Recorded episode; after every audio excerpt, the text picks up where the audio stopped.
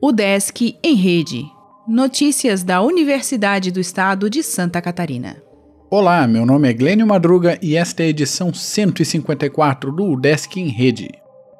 O Desk destinará mais de 500 mil reais para ações de arte e cultura em Santa Catarina. A Pró-Reitoria de Extensão, Cultura e Comunidade publicou a primeira edição do edital Campus de Cultura, que incentivará ações nos 12 centros de ensino e na reitoria. Com previsão de até 546 mil reais de investimento, o edital contemplará até 39 propostas de arte e cultura, com valor de até 14 mil reais e uma bolsa de extensão por ação, em seis áreas: audiovisual, artes cênicas, artes visuais, escrita e literatura, música e formação, patrimônio e memória. Cada centro de ensino e a reitoria poderão ter até três ações. Todos os servidores estão aptos a participar, desde que atendam aos requisitos básicos do edital. O período para submeter propostas de arte e cultura irá até o dia 13 de outubro. Próximo SEARTE Aberto ocorre no sábado, no Campus 1 da UDESC. 20 atividades na capital, entre oficinas, feiras, shows, exposições e ações infantis, estão previstas.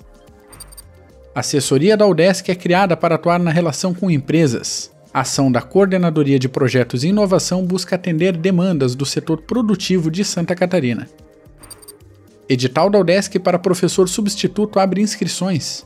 Universidade tem 10 vagas para aulas em Florianópolis, Ibirama, Lages, Laguna e Pinhalzinho. FAPESC divulgará editais de apoio de entidades parceiras. Guia mostra linhas de financiamento na área da inovação. Estudantes conhecem conceitos de indústria e varejo 4.0. A administração pública EAD realiza chamada de professor formador. Fórum Estadual exibirá relatos de observatórios sociais. Educação Física promove atualização no fim de setembro. Palestra na capital abordará Mafalda e contestação social inscrições no prêmio Elizabeth Anderle são prorrogadas.